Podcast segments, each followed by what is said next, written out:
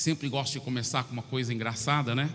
E tem um, uma, uma senhora que uma senhora que morreu, chegou no céu e nenhum lugar fala que o, o apóstolo Pedro é o porteiro do céu, né?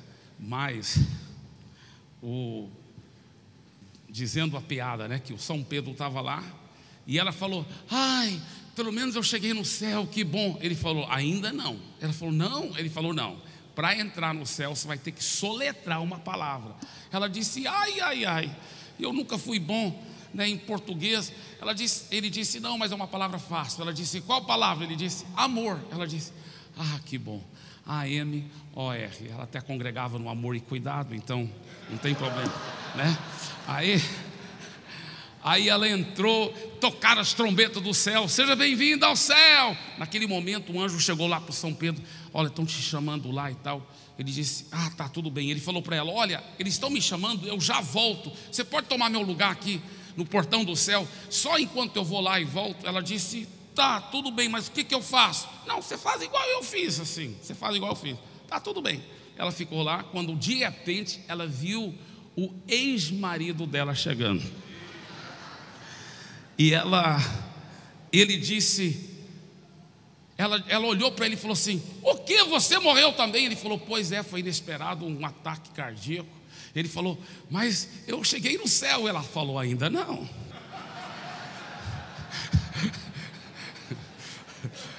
Ele, ele disse: O que, que eu tenho que fazer? Ela falou: Você tem que soletrar uma palavra. Ele disse: Qual palavra? Ela disse: Arnold Schwarzenegger.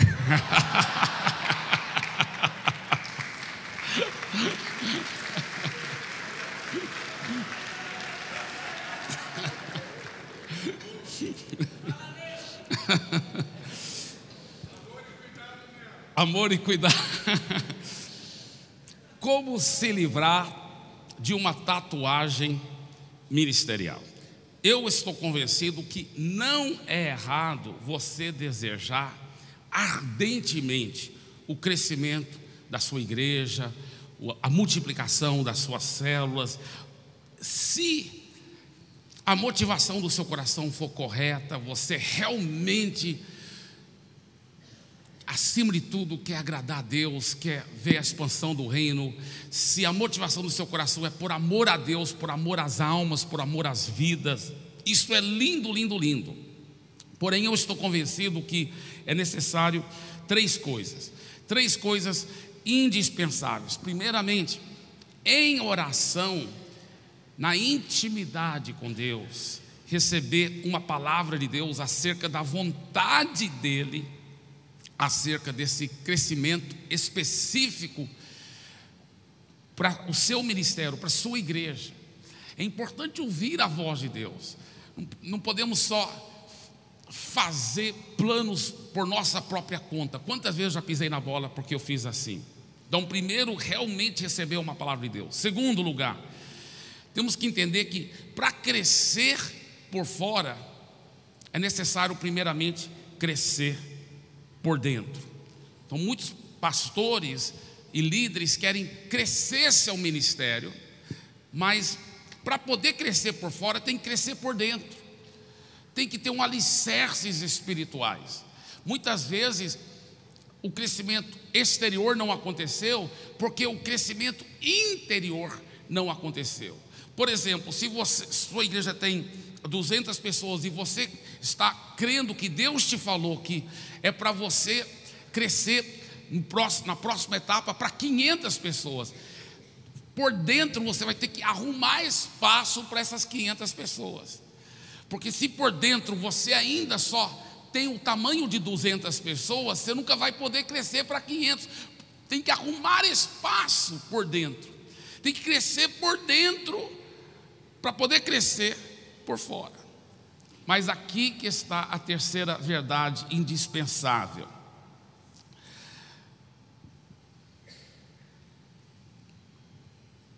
Muitas vezes tem entulho impedindo a gente de crescer por dentro. Veja bem, para crescer por dentro não é fácil. muitas vezes é muita dor e sofrimento. Sem sofrimento não há crescimento.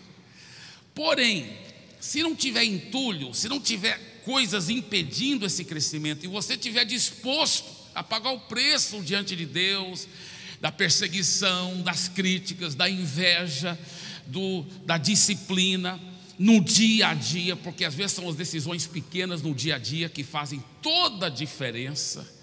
Mas se você estiver disposto a crescer por dentro, a pagar o preço para crescer por dentro e esticar os seus limites, porque isso dói, esticar os limites, esticar os limites. Eu lembro quando eu era pequeno, eu, é, eu muitas vezes tinha dor nas pernas, porque minhas pernas estavam crescendo, né? Crescendo. E isso, isso dá, isso dói, dói. Agora, esse sofrimento é a sua oportunidade de poder crescer por dentro. Então, não evite isso, encare isso, assuma com alegria as novas responsabilidades, as, as, os novos desafios. Agora, o que, que acontece? Esse entulho que muitas vezes está entupindo o seu interior de crescer, eu chamo de tatuagens ministeriais. São mentiras que o diabo imprimiu no interior, muitas vezes, de um pastor, de uma pastora, de um líder, de uma líder, que impede, que o impede de realmente esticar os limites dele. Eu chamo isso de tatuagem ministerial. Deixa eu deixar bem claro que eu não, não sou necessariamente contra tatuagem no corpo, tá? Isso aí é cada um entre ele e Deus, né? Mas eu sou muito contra a tatuagem interior, tatuagem ministerial. Existe algo interessante acerca das tatuagens. A capital das, das tatuagens, não sei se você sabe disso, a cidade que mais tem loja de tatuagem é Hong Kong. Hong Kong é, é a cidade que mais tem lojas de tatuagem. E fizeram uma pesquisa lá em Hong Kong foram para uma das lojas mais famosas de tatuagem e perguntaram lá para o artista, talvez o artista principal, né, que faz as tatuagens nessa uma das lojas principais na capital das tatuagens. E perguntaram para ele qual é a tatuagem mais solicitada, qual é a tatuagem mais usada. Sabe o que, que ele disse? A tatuagem mais usada é a tatuagem em inglês escrito Born Loser, que quer dizer em português, nascido para o fracasso. Nascido para o fracasso. É a tatuagem mais usada na capital das tatuagens do mundo. E ele disse algo muito interessante. Ele disse: você tem que entender algo, que antes da pessoa colocar uma tatuagem no corpo, aquela tatuagem já está no interior dela. E ao colocar a tatuagem no corpo, ela somente está exteriorizando aquilo que já está dentro dela. Aquilo que já está dentro dela. Como o maligno tem enganado as pessoas, para as pessoas assumirem essa identidade, nascido para o fracasso. O inimigo tem uma estratégia a estratégia do inimigo de fazer uma tatuagem no interior nas pessoas. O inimigo tem essa estratégia. Olha esse trecho aqui em Hebreus, capítulo 5, 13 a 14. Ora, todo aquele que se alimenta de leite é inexperiente na palavra da justiça, porque é criança. Mas o alimento sólido é para os adultos, para aqueles que pela prática tem as suas faculdades exercitadas para discernir não somente o bem, mas também o mal. Olha só, é muito forte esse texto. Eu quero que você veja a ênfase aqui. Muito interessante. Ele diz que o adulto espiritual, ele sabe discernir não somente o bem, mas também o mal. O que, que eu vejo nisso? Até uma criança na fé muitas vezes sabe discernir o bem, quando a presença de Deus é forte, como nessa adoração maravilhosa que nós estávamos tendo aqui. A presença manifesta de Deus, até uma criança na fé chora, às vezes até, até alguém que nem convertido ainda sente a presença de Deus. sabe discernir não somente o bem, mas o adulto sabe discernir o mal. O maligno é muito sujo e ele joga uma mentira como se fosse uma verdade. E aí que é muito cruel, porque o maligno joga uma mentira como se fosse uma verdade. E a Bíblia fala que se não for adulto na fé, ele poderá não discernir que aquilo foi uma mentira do diabo. Uma mentira do diabo. Olha esse outro texto em 2 Coríntios, capítulo 10. Ele diz: As armas com as quais lutamos não são humanas ao contrário, são poderosas em Deus para destruir fortalezas. Destruímos argumentos e toda pretensão que se levanta contra o conhecimento de Deus e levamos cativo todo pensamento para torná-lo obediente a Cristo. Agora eu quero analisar mais profundamente esse texto e normalmente a revista atualizada, apesar de um português um pouco mais arcaico, erudito, ele é um, normalmente mais literal com o grego. E eu quero aprofundar agora nesse texto na revista atualizada. Vamos ler na revista atualizada, porque as armas da nossa milícia não são carnais, e sim poderosas em Deus para destruir fortalezas, anulando o nosso sofismas e toda altivez que se levante contra o conhecimento de Deus e levando cativo todo pensamento à obediência de Cristo. Agora, eu quero que você note uma coisa aí nós, para entendermos esse, esse trecho, eu quero analisar de trás para frente, tá? Então vamos só deixar o trecho agora, por favor, no telão, só para a gente poder mostrar uma coisa. Qual é a última frase que está escrito aí? Ele diz: levando cativo todo pensamento à obediência de Cristo. O maligno sempre começa fazendo a tatuagem no interior da pessoa com um pensamento, com um pensamento, com um pensamento. Talvez é, é um pensamento, por exemplo, assim: nem todos os pastores são chamados a crescer e multiplicar grandemente. Nem todo pastor é para pastorear uma igreja grande, isso é óbvio. Olha, às vezes é uma verdade mistura, com uma mentira que causa uma tatuagem no interior. Porque aí qual é a própria próxima mentira que o diabo vai jogar? Próximo pensamento. E eu sou um desses pastores que não fui chamado para pastorear uma igreja grande. Está entendendo? Então, é, toda, toda tatuagem no interior começa com uma mentira. E o que, que a Bíblia fala? Que as armas da nossa milícia são poderosas em Deus. Final do trecho: levando cativo todo o pensamento obediência de Cristo. Diga, levando cativo. Veja bem, o diabo é muito sujo, isso aqui é muito profundo que eu vou dizer. Ele sabe que se ele jogasse a mentira na terceira pessoa, a gente ia a gente ia perceber que aquilo é ele. Então ele, ele joga na primeira pessoa para ver se cola. Deixa eu te dar um exemplo. Anos atrás, quando eu era solteiro, eu não conseguia vencer nesta área de pureza, de, de, santidade, mas através da intimidade com Deus, tirando muito tempo na presença de Deus, e também através do discipulado um a um, eu, pela graça de Deus, consegui andar em santidade, ainda como solteiro.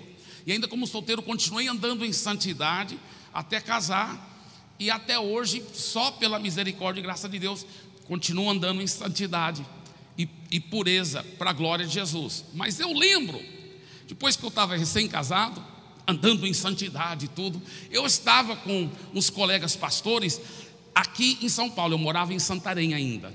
Hoje, depois eu mudei para Fortaleza e agora estou morando em São Paulo, né? Mas na época eu estava morando em Santarém e eu havia vindo com vários pastores de Santarém para uma grande convenção onde tinha um pregador internacional no ginásio de Ibirapuera. E em um dos intervalos, eu com meus colegas pastores estávamos andando no centro de São Paulo. Eu nem sei se tem muito dessas ainda, mas naquela época tinha muitas bancas de revista.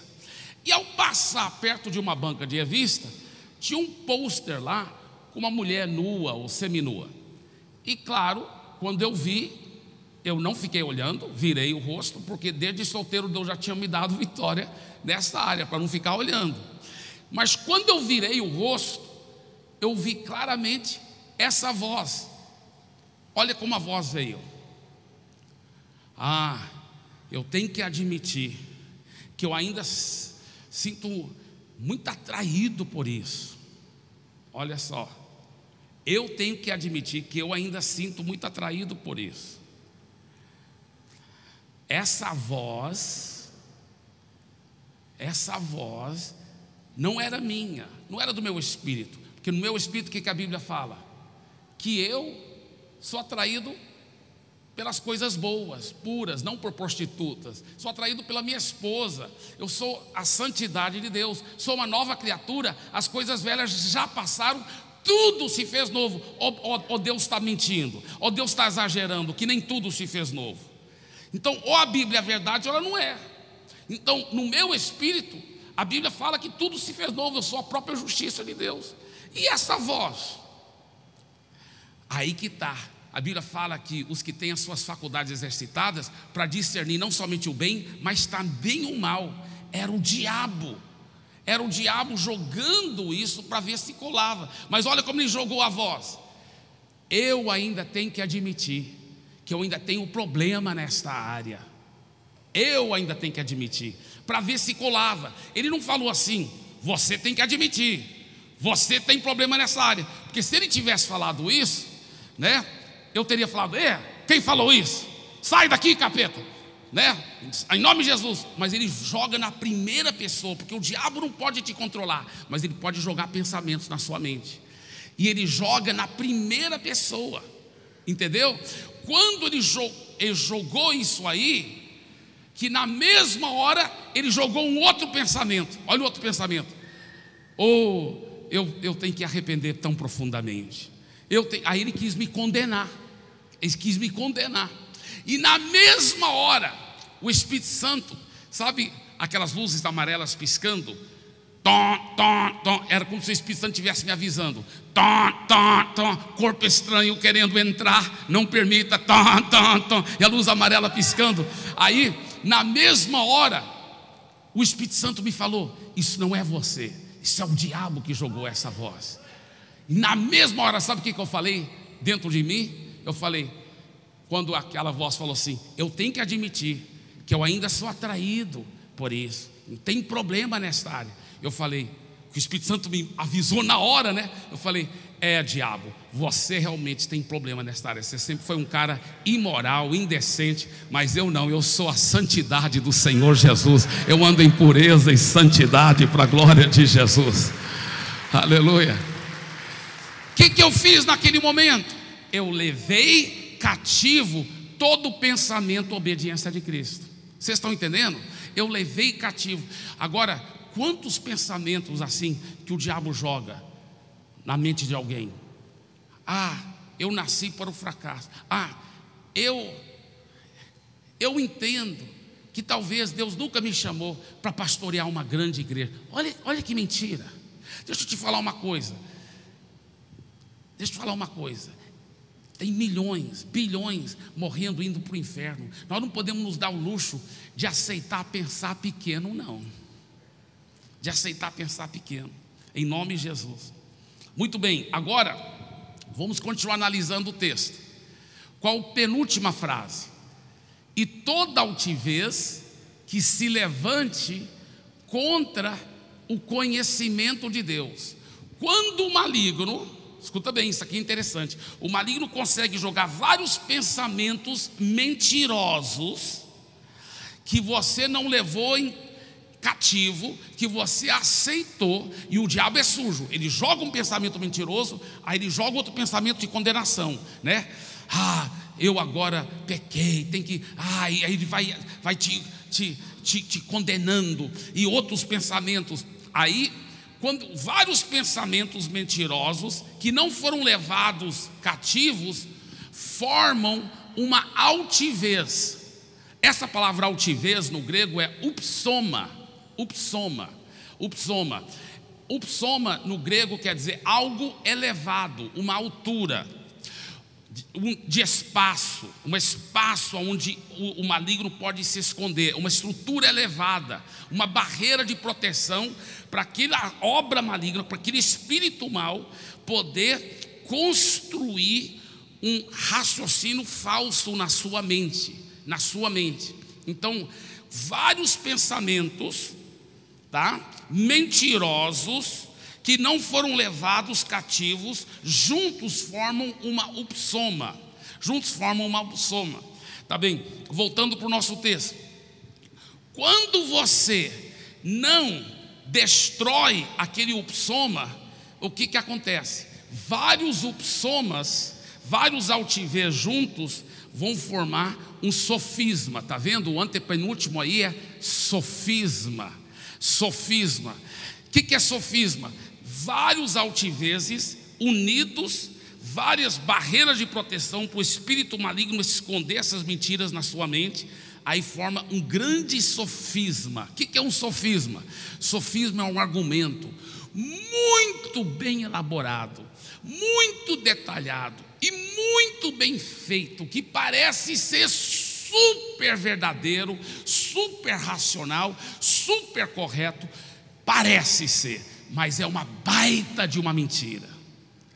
Então, vários pensamentos formam o psoma, vários upsomas formam um sofisma, e se o sofisma ainda não for anulado e destruído, vários sofismas vão formar o que?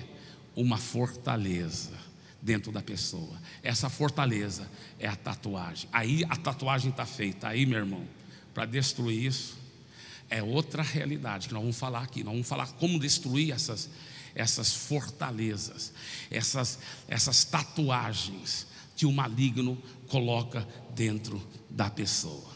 Como que é triste. Como o maligno tem prazer de fazer uma tatuagem no interior das pessoas. Sabe, eu lembro uma vez, eu fui reunir com um casal que estava com um problema sério. E eu falando com o casal, O marido, eu estava reunido aqui no gabinete com o marido e a esposa, e ele falou assim: Pastor, o problema eu sei que sou eu, não é da minha esposa, é que ela já, não sei se ela, quando nós viemos para a igreja, nós já estávamos, isso aqui já era meu terceiro ou quarto casamento. Meu problema, pastor, é que eu não consigo ser fiel à minha esposa. É, é, isso sou eu. É o jeito que eu sou.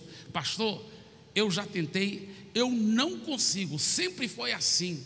O diabo destrói minhas famílias, a minha família, porque eu não consigo ser fiel. Eu não consigo mesmo. Eu já tentei muitas vezes, não consigo, e, e assim que eu sou mesmo. Eu sou desse jeito, pastor. Eu pedi para ela sair para eu poder falar só pessoalmente com ele. E eu fui trabalhar com as fortalezas que estavam na cabeça dele. E eu fui trabalhar pelo Espírito Santo começando pensamento por pensamento, levando o cativo, destruindo, levando o cativo todo o pensamento, destruindo os psomas, anulando os sofismas e também destruindo aquelas fortalezas. Não foi um processo de um dia para o outro, mas eu comecei a trabalhar fortemente naquele dia. Pedi um casal de pastores que são meus discípulos para ficar acompanhando aquele casal mas para encurtar a história, toda a glória seja dada a Jesus. Aquele Senhor venceu por completo aquela, aquela tatuagem interior. Por completo, por completo.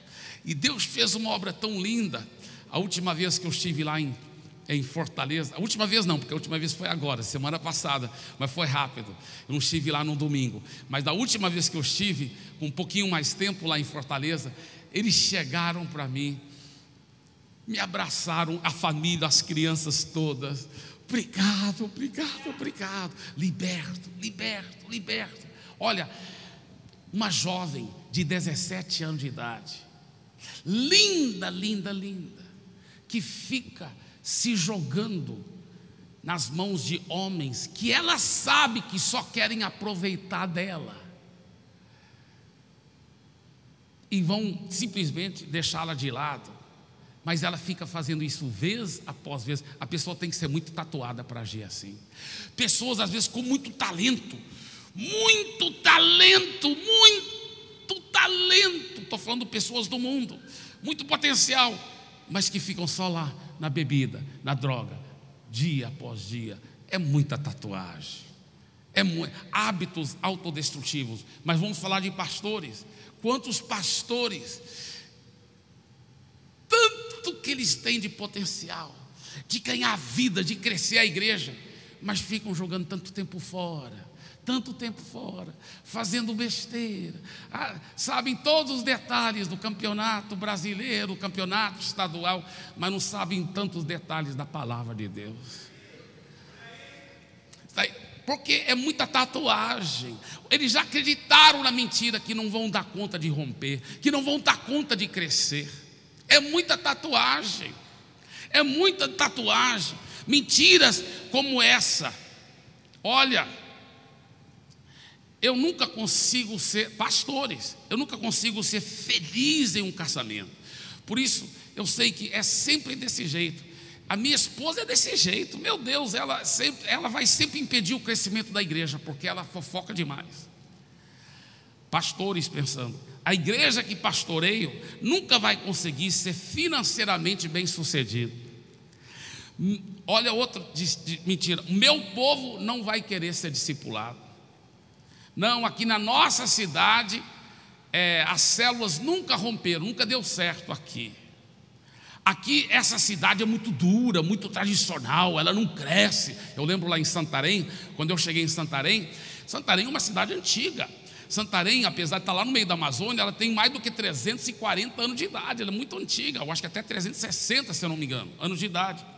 E muito religiosa, muito religiosa.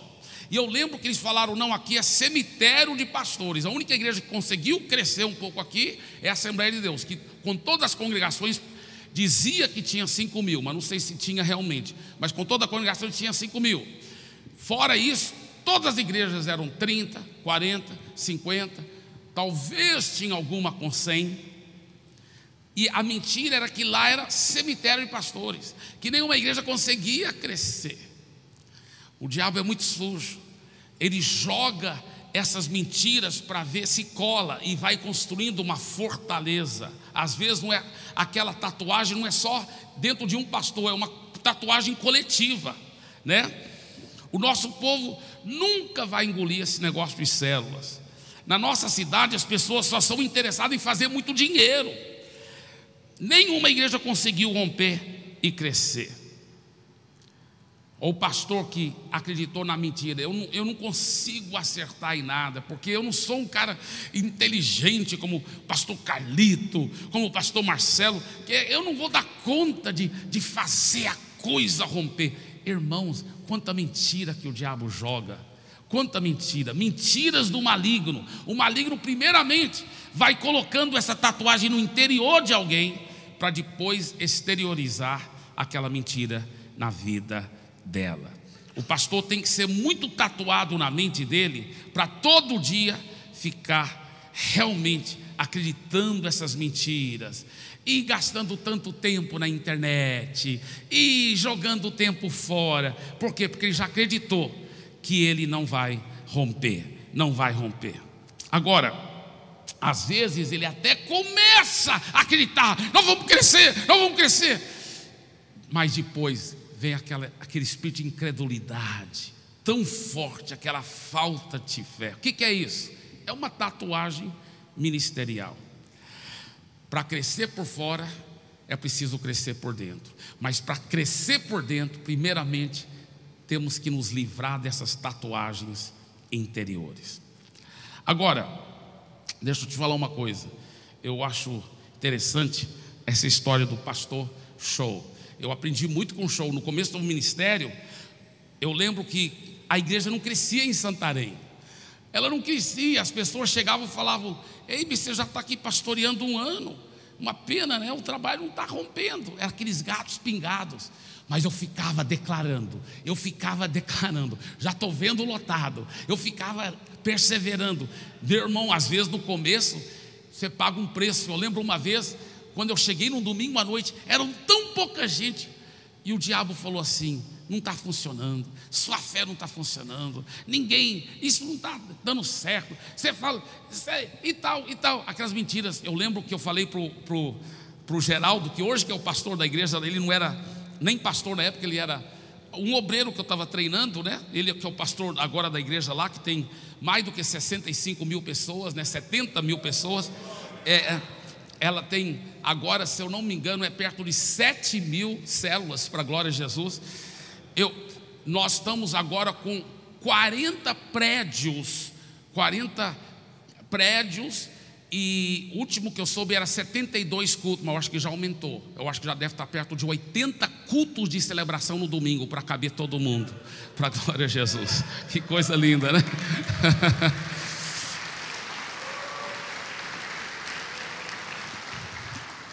Agora mesmo eu estava comunicando com o Geraldo no WhatsApp, mas é interessante. O Geraldo era, era relativamente novo convertido, um obreiro, ele tinha saído das drogas, eu estava treinando ele para ser obreiro, né? Então, eu reunia com ele e orava antes da gente começar o culto. E sempre eu começava o culto assim. Eu subia antes do louvor começar. Hoje eu não faço desse jeito, mas naquela época eu tinha esse costume. Eu subia, falei assim, eu falava assim. Olhava para aquela multidão, na época não era cadeiras não, eram bancos mesmo, né? e, mas falava assim, aqueles bancos vazios, mas eu via pelos olhos da fé cheio de gente. Eu falava assim: vou pedir essa grande multidão para ficar em pé, né? E, e nós, e, e, eu, e todo culto começava assim. Mas depois de mais ou menos um ano, eu cheguei lá num domingo à noite, ainda só aqueles gatos pingados, deu um desânimo tão grande. Eu falei para o Geraldo que sempre a gente começava na hora certa, na hora certa. Eu falei, Hoje é uma exceção, nós vamos atrasar. Eu tenho que tirar um tempo com Deus. Ele falou: tudo bem. Aí eu fui lá atrás do prédio da igreja. Hoje está tudo construído, mas na época tinha um mato, um capim bem alto assim, e era bem escuro. E eu entrei lá, tinha um trilhozinho, entrei no meio daquele capim, lá no escuro. E como eu me lembro, eu comecei a chorar e chorar, falar: Deus, que, que eu estou fazendo de errado? Eu sei que o erro nunca está no Senhor. Sei que o erro nunca está no Senhor. Eu sei que o Senhor não quer que nenhum pereça. O Senhor quer que a igreja cresça. A falha não está no Senhor.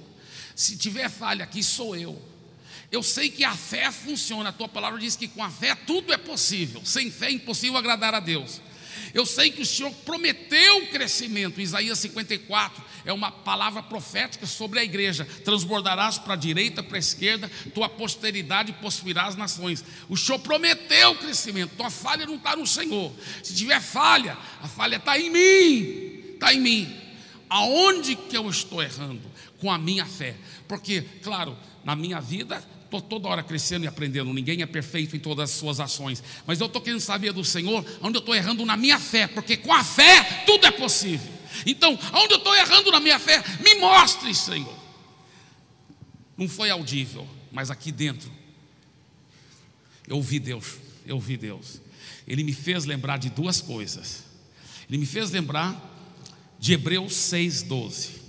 Por isso que é importante você ter muito da palavra dentro, porque na hora que você precisa, o Espírito Santo tem aquela matéria-prima para usar. Ele me fez lembrar de Hebreus 6,12. Não vos torneis espiritualmente preguiçosos, mas imitadores daqueles que pela fé e a perseverança herdam as promessas. Então, o que que acontece? Eu me toquei. Deus falou assim para mim: você tem fé, você só tem que ter mais perseverança. Você não está fazendo nada errado, a sua fé está correta, mas é importante você perseverar, meu filho. Isso foi a primeira coisa que eu lembrei. Segunda coisa que eu lembrei, uma frase que eu tinha ouvido um homem de Deus falar. Ele diz: Uma vez que você aplica a fé numa coisa, deixa a tomada da fé ligada, até materializar o milagre. Eu lembrei disso. Deixa a tomada da fé ligada, porque quantas pessoas plantam algo em fé, aí desenterram a semente com a incredulidade, com o arado da incredulidade. Você plantou em fé, fica regando em fé, fica declarando. Ele, Deus falou assim: você não está fazendo nada errado na sua fé, meu filho. Você só tem que perseverar. Uau! Eu enxuguei as lágrimas, subi lá. No natural era só gatos pingados. Mas eu olhei, falei assim, mais uma vez eu falei, vou pedir essa grande multidão para ficar em pé. E olha, foi domingo após domingo. Eu lembro um dos cultos, isso não era domingo, mas era um culto onde era para toda a igreja vir. Sabe quantas pessoas apareceram? Só duas. Pensei que mais iam chegar depois, que estavam atrasados. Mas não, eu dirigi um louvor cumprido, preguei uma mensagem cumprida, mas até o fim do culto era só duas pessoas. E uma era minha irmã já. Mas eu ficava declarando: eu já vejo lotado, eu já vejo essa multidão. Eu pregava para a multidão. Depois que a fé começou a materializar e as multidões começaram a ver, aí vários, isso não estou exagerando, vários irmãos da igreja me procuraram: Pastor, nós temos que te pedir perdão. De que, irmão? Pastor, nós temos que te pedir perdão porque a gente não entendia os princípios de fé, pastor. A gente não entendia, e o senhor falava da multidão, pregava para a multidão, a gente olhava, não via a multidão a gente realmente pensou, pastor, talvez até chegamos a falar para outros, nos perdoe, que o senhor tinha problemas mentais.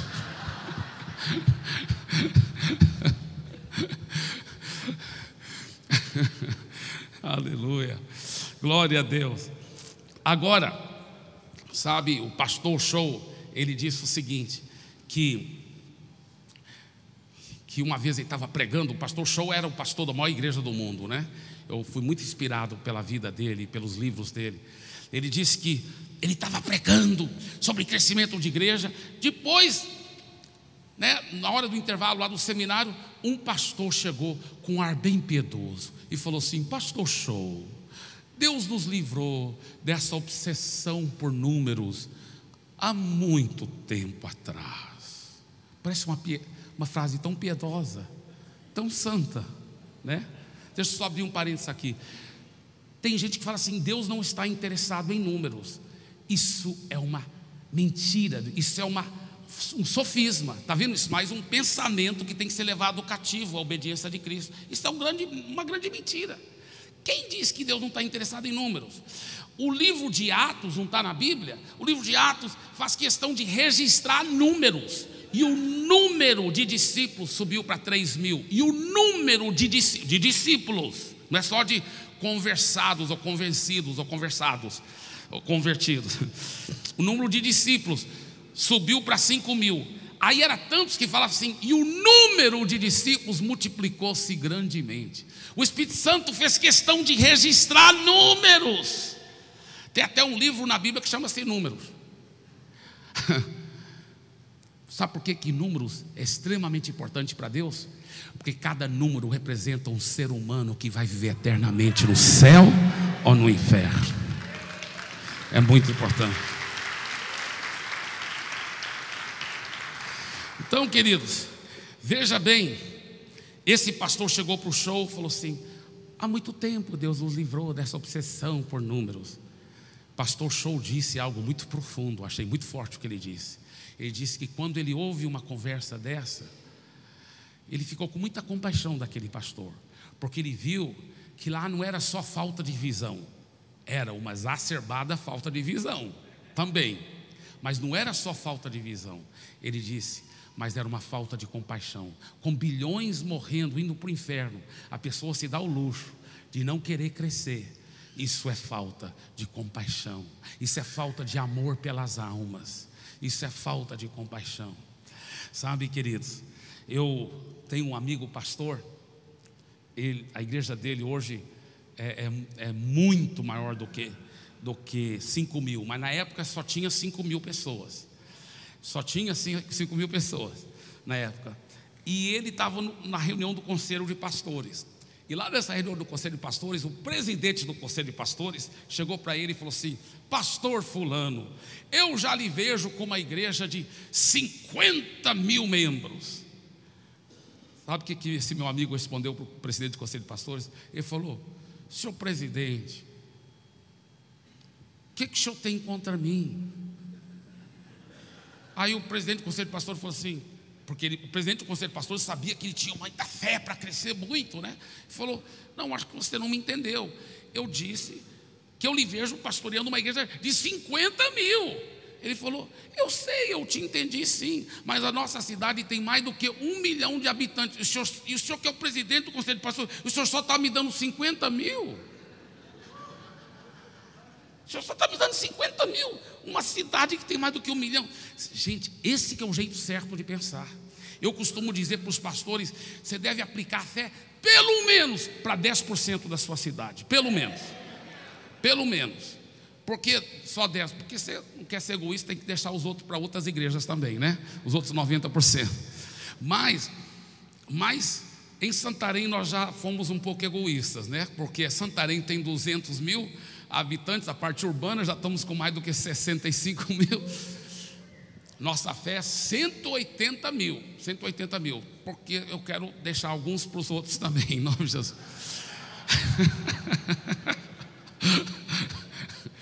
Mas essa vida com Jesus é uma bênção, né?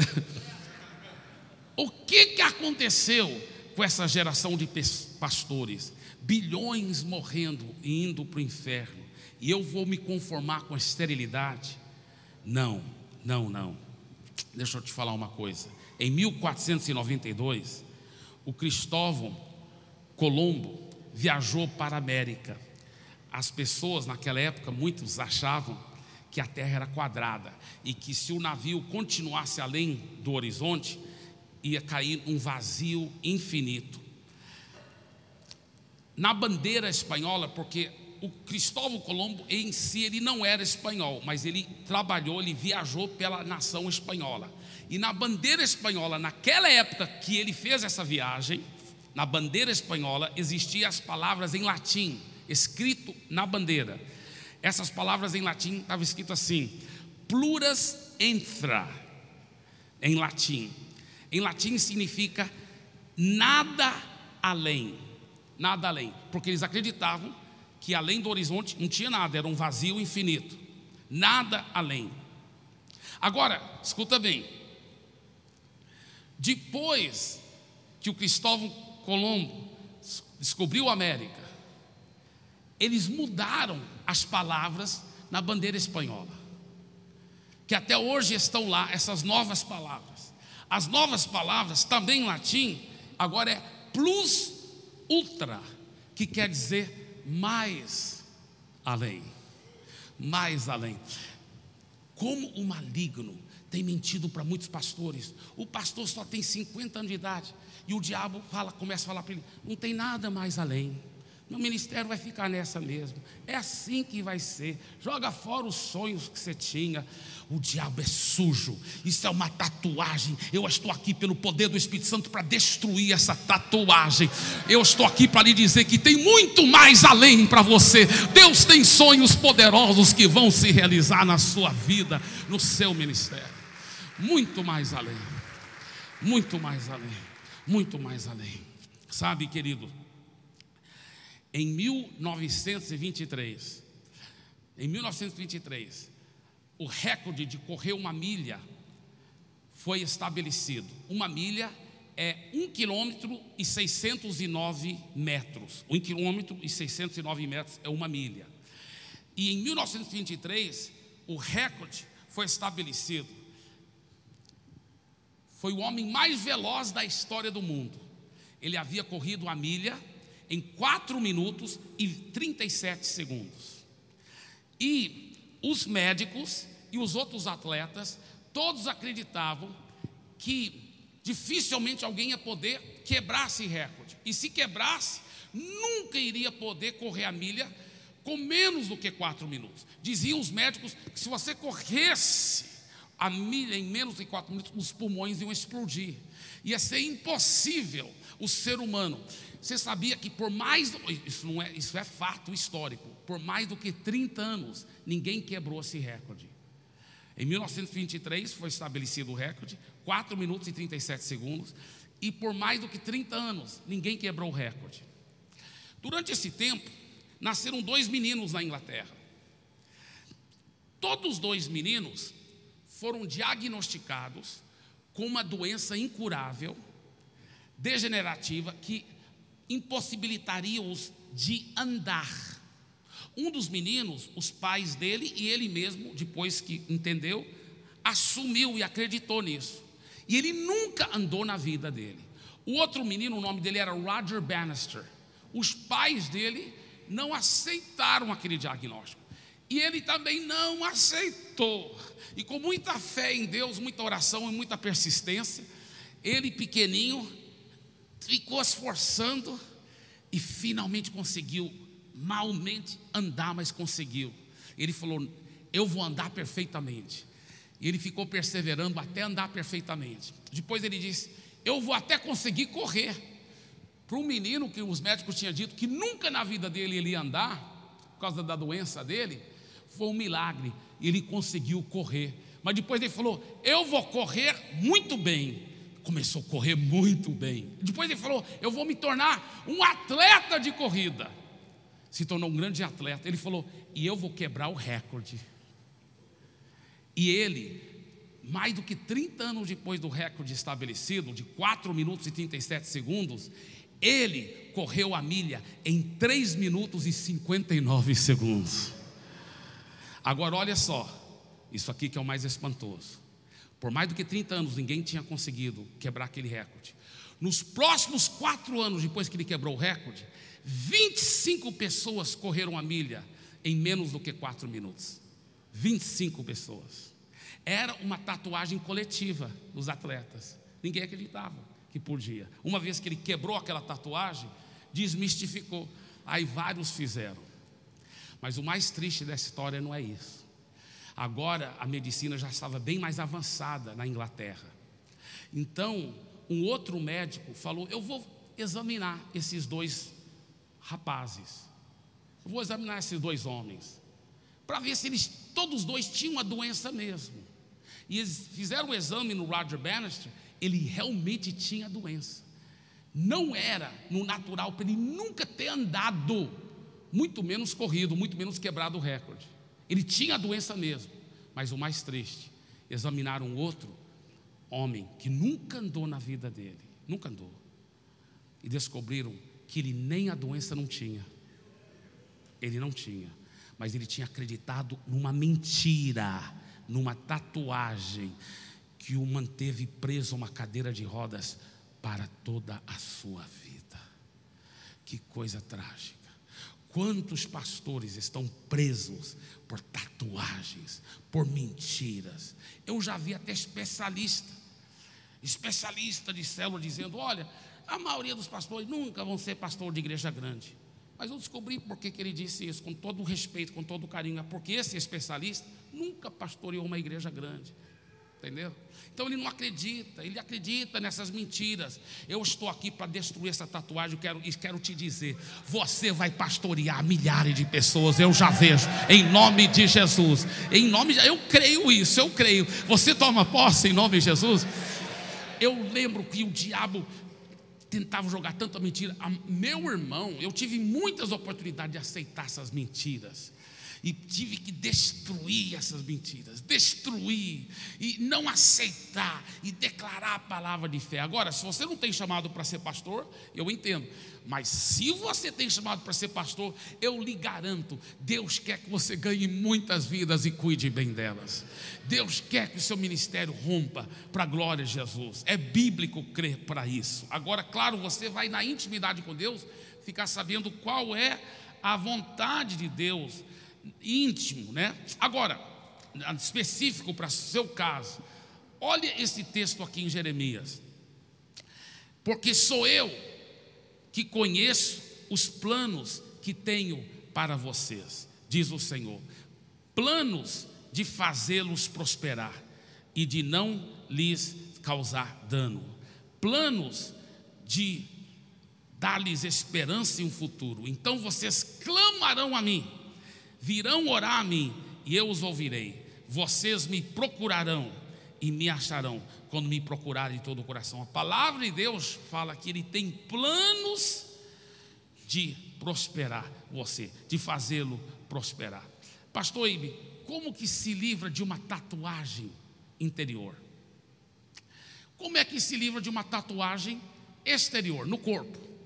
Como que se livra? Alguém disse é através da luz laser, e a verdade. Você sabia que a tatuagem que é feito só preto e branco, só em preto mesmo, sem cor, é bem mais fácil de tirar, porque é uma luz laser normal. As tatuagens coloridas são bem mais difíceis de tirar, porque tem que ter diferentes tipos de luz laser. Mas, por curioso que pareça, não é só a luz laser que tira uma tatuagem. Se eu pegar a pele humana e colocá-la bem aqui em cima desse, dessa mesinha, e essa pele está tatuada, e eu jogo luz laser em cima dessa pele, ela vai queimar a pele. Por que, que ela não queima a pele quando a pele está no corpo? Porque, olha só o que acontece. Porque quando joga luz laser na pele, o sangue é atraído, o sangue do corpo humano é atraído e fica por baixo da pele, protegendo a pele para a pele não queimar. Então, na realidade, são duas coisas para tirar uma tatuagem: a luz, laser e o sangue. Assim também uma tatuagem interior. Tem duas coisas que, que, são, que Deus usa para tirar. Primeiro é a luz da palavra dele. A luz, a Bíblia fala, lâmpada para os meus pés é a tua palavra. Lâmpada para os meus quando você se expõe à palavra de Deus, quando você começa a pegar as verdades e medita dia e noite, dia e noite, dia e noite nessas verdades, elas vão te ensopando, elas, elas vão ensopando, essas verdades da palavra vão ensopando em você, essa luz laser, você joga luz laser, e aí, que mais? O sangue, o sangue de Jesus, o sangue de Jesus, sabe? Eu, eu estou convencido que Deus quer que a sua igreja cresça. Olha a luz laser aqui, João 15, 5. Eu sou a videira, vocês os ramos. Se alguém permanecer em mim e eu nele, esse dará o quê? Esse dará o quê? Diga muito. Diga muito de novo. Grite muito. Yes! muito fruto. Não aceite essa mentira que alguns Deus chamou para dar muito fruto, outros Deus não chamou para dar muito fruto. Isso não é verdade. Isso não é verdade. Isso é uma tatuagem. Isso é uma tatuagem. Olha só o que ele fala, versículo 8 do mesmo capítulo. Meu Pai é glorificado pelo fato de vocês darem o quê? O quê? Muito fruto. Olha versículo 16: Vocês não me escolheram, mas eu os escolhi para irem e darem fruto, fruto que permaneça, a fim de que o Pai lhes conceda o que pediram em meu nome. 1 Tessalonicenses 2:1 Porque vós, irmãos, sabeis pessoalmente que a nossa estada entre vós não se tornou infrutífera. Então, Paulo está usando essa expressão dar muito fruto para um ministério que rompeu, que ganhou muitas vidas e cuidou bem delas. Agora, veja bem, o sangue de Jesus é um dos segredos, porque quando você se sente, quantos pastores eu já ouvi que eles falam assim, é, é, pastor, eu até creio que Deus queria me usar muito mais, mas sabe o que? É que muita gente não sabe das minhas falhas, dos meus defeitos, não sabe das minhas falhas. Eu, tô, eu, eu tenho muitos defeitos. Escuta bem, isso aqui é muito profundo que eu vou dizer. Escuta bem.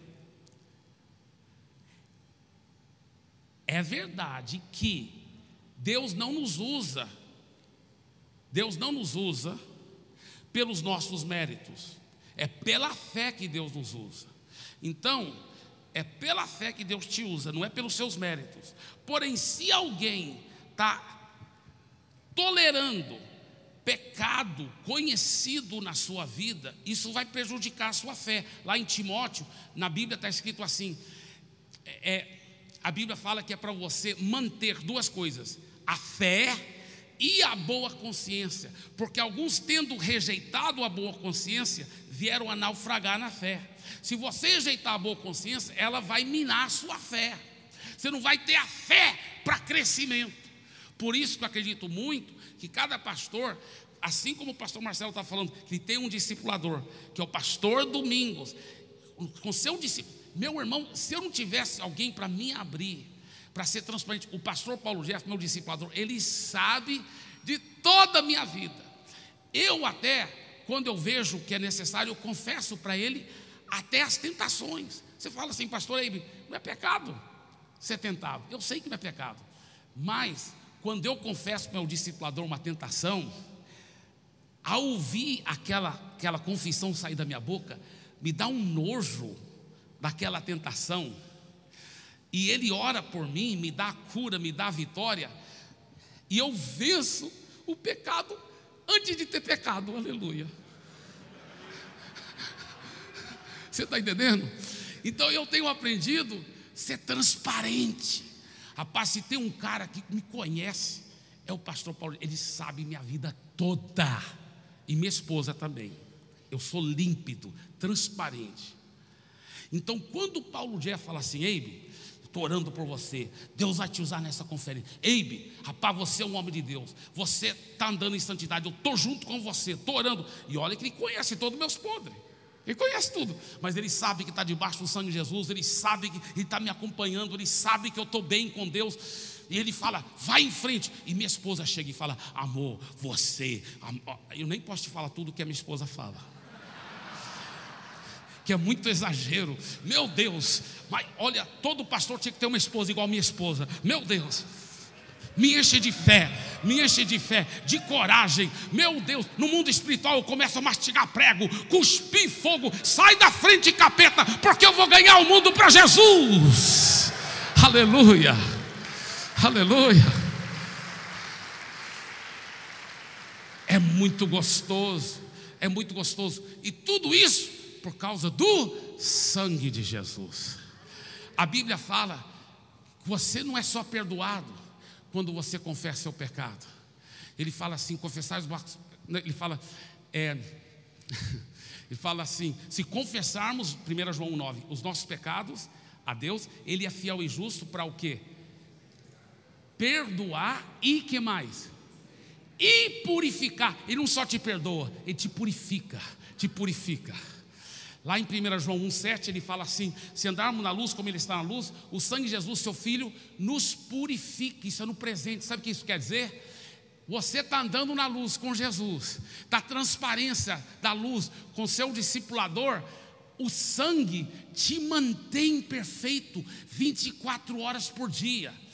Eu gosto, eu gosto quando eu estou no carro, eu vejo que está chovendo, eu gosto do limpador, porque isso me faz lembrar do sangue de Jesus. O sangue de Jesus te mantém perfeito 24 horas por dia. Você mantém perfeito na presença de Deus. 24 horas por dia. Aí, irmão, aí eu prego com coragem, ganho almas com coragem, porque não é pelos meus méritos, não é porque eu estou tudo certinho, é pelo poder do sangue de Jesus. Por isso que a Bíblia fala em Apocalipse: eles, pois, o venceram por causa do sangue do Cordeiro e por causa da palavra do testemunho que deram. E mesmo em face da morte, não amaram a própria vida. Deixa eu falar uma coisa aqui para você. Vamos supor que aqui na frente eu tivesse duas notas de cem reais, tá? Uma nota zeradinha que acabara de sair da casa da moeda. La Casa de Papel. Tá certo? Zeradinha aqui. A outra, cem reais também. Mas tudo amarrotada, suja. Porque essa aqui acabaram de sair da casa da moeda. Essa aqui, essa cédula aqui, ela não. Se você soubesse a história dela, ela passou pelas mãos até de traficante, foi em motel, foi em lugares onde pessoas estavam traindo o marido, a esposa. Teve muita coisa horrível, bebedice, passou em muitos lugares escusos. Mas as duas cédulas acabaram aqui na igreja. Tá certo? Agora lhe pergunto: qual tem mais valor do que a outra? As duas têm o mesmo valor. Muitas vezes, o maligno tem mantido uma tatuagem na vida de um pastor, de uma pastora, por causa das coisas do passado, por causa da criação, ou por causa da falta de criação, educação. Deixa eu falar uma coisa. O seu Criador, a sua casa da moeda, que te criou, Ele está dizendo: Eu sei por onde você tem passado, sei o que você tem feito, mas para mim você não perdeu nem um pouco do seu valor. Você ainda tem infinito valor, e nas minhas mãos eu vou te usar de uma forma poderosa, gloriosa. Amém? Esse é o nosso Deus. Esse é o nosso Deus. Eu estou aqui para realmente concordar em fé com você, queridos. Concordar em fé. Para você quebrar as barreiras e começar a crer. Começar a crer. Esses dias, eu, eu estava agora na semana MDA lá em, em Fortaleza. Eu fui entrar no auditório, fiquei impressionado. O auditório, tanta gente, tanta, tantos pastores. Mas antes de eu entrar no auditório, um pastor chegou para mim. O nome dele é Moisés. Lembro até agora, porque faz poucos dias, pastor Moisés veio me abraçar. Ele falou: Pastor Eibe, eu sou da cidade de Ribamar, Maranhão, uma Assembleia de Deus. Ele falou: Você não lembra, porque é muita coisa. Mas dois anos atrás, eu estava aqui na conferência.